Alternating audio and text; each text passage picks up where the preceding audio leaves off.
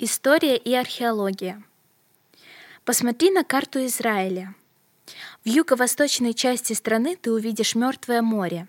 Это глубочайшая впадина на нашем материке, 430 метров ниже уровня Средиземного моря. Белые известковые скалы возвышаются по обеим сторонам озера, а берега покрыты пятнами соли, подобно выпавшему снегу.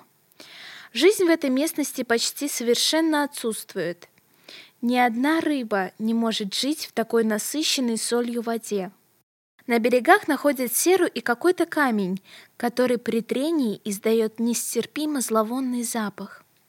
Часть этого озера покрывает уничтоженные небесным огнем города Содом и Гомору, и для всех поколений людей является грозным предупреждением о справедливом суде Господа. В юго-западной части Мертвого моря на соленой горе высотой около 50 метров возвышается столб из кристаллической соли, покрытый известью.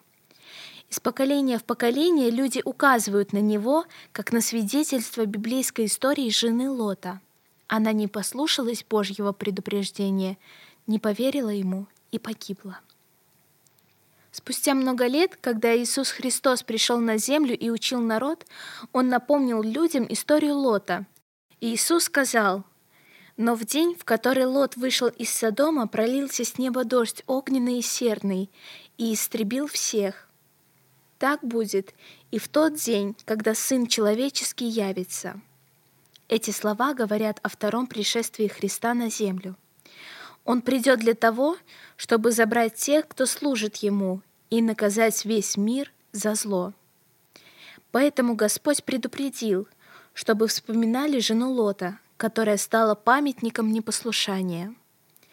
Бог желает, чтобы мы поторопились принять спасение в Иисусе Христе и избежали вечного наказания.